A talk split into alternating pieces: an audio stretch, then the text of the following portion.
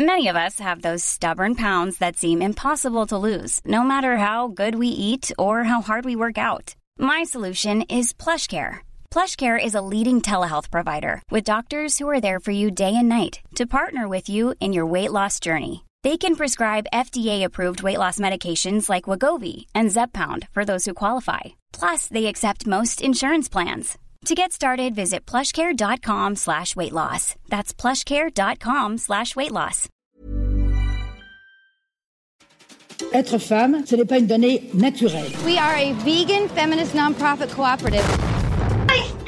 Bah t'as vu comment c'est sexiste Les valeurs patriarcales oppressives qui régentent notre éducation. Qu'est-ce que c'est que le sexisme? C'est le résultat d'une histoire. On nous prend pour des imbéciles. Tout le monde a sa définition du féminisme. On peut plus rien dire. Qu'est-ce que ça veut dire? Salut, c'est Marine Pétroline, des Chroniques du sexisme ordinaire, le podcast qui débusque le sexisme dans les moindres recoins. Sexisme, féminisme, genre, virilité, transidentité, vous êtes perdus? Pas de panique, tout s'explique. Aujourd'hui, on se demande c'est quoi le sexisme? Il n'y a pas photo. La définition de ce mot fait couler beaucoup d'encre, ou plutôt, à l'heure des réseaux sociaux, fait pianoter sur les claviers de smartphone. Vous pouvez aller voir les commentaires sous des vidéos que j'ai publiées sur le sujet sur Instagram et TikTok, vous ne serez pas déçus. Mais commençons par le commencement, ce que dit le dictionnaire, ou plutôt les dictionnaires. Pour le Larousse, le sexisme est une attitude discriminatoire fondée sur le sexe. Ça voudrait dire que le sexisme peut s'exercer sur les femmes ou les hommes. Y aurait-il un sexisme anti-homme? Par rapport au Larousse, l'encyclopédie Universalis précise que cette discrimination s'exerce sur le sexe féminin la plupart du temps. Je suis même allé voir ce que dit l'Académie française. Sexisme, attitude de discrimination valorisant un sexe par rapport à l'autre, et en particulier les hommes par rapport aux femmes. Bon, vu l'histoire de cette institution que je vous raconte dans l'épisode sur la langue française, je pense qu'il faut qu'on creuse un peu plus.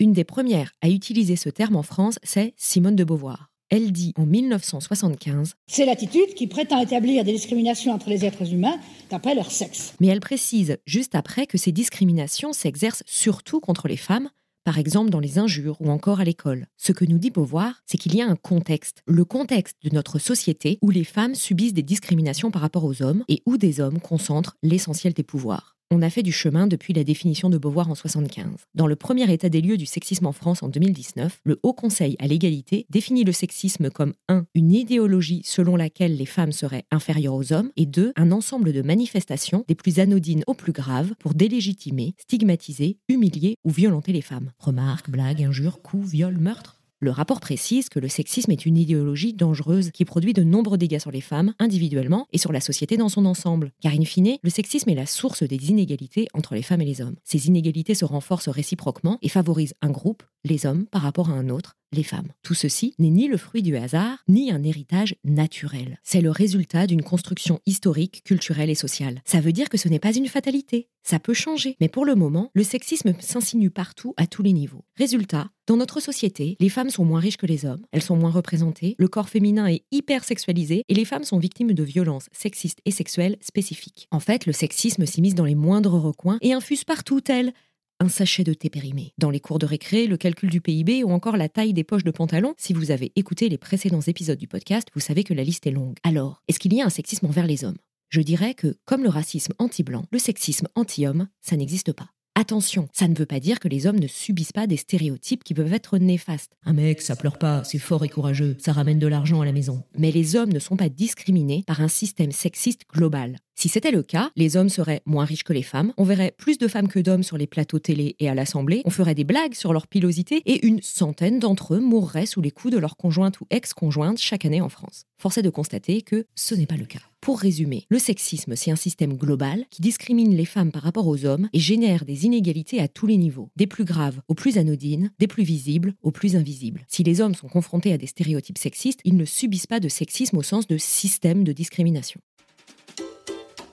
Voilà, maintenant vous savez ce qu'est le sexisme. Les mots sont importants, car comme le dit Beauvoir, nommer, c'est dévoiler, et dévoiler, c'est déjà agir. Rendez-vous dans un prochain épisode pour continuer à nommer, dévoiler et agir contre le sexisme. En attendant, vous pouvez retrouver les chroniques du sexisme ordinaire sur les réseaux sociaux et vous abonner à la newsletter pour découvrir encore plus de pépites antisexistes. Si vous pensez que tout ce qu'on raconte ici est important pour arriver à plus d'égalité, parlez-en autour de vous. Laissez-nous des mots d'amour sur Apple Podcast et Spotify. C'est important Ça permet à d'autres personnes de découvrir le podcast et puis nous, ça nous fait plaisir de savoir que vous appréciez ce qu'on raconte.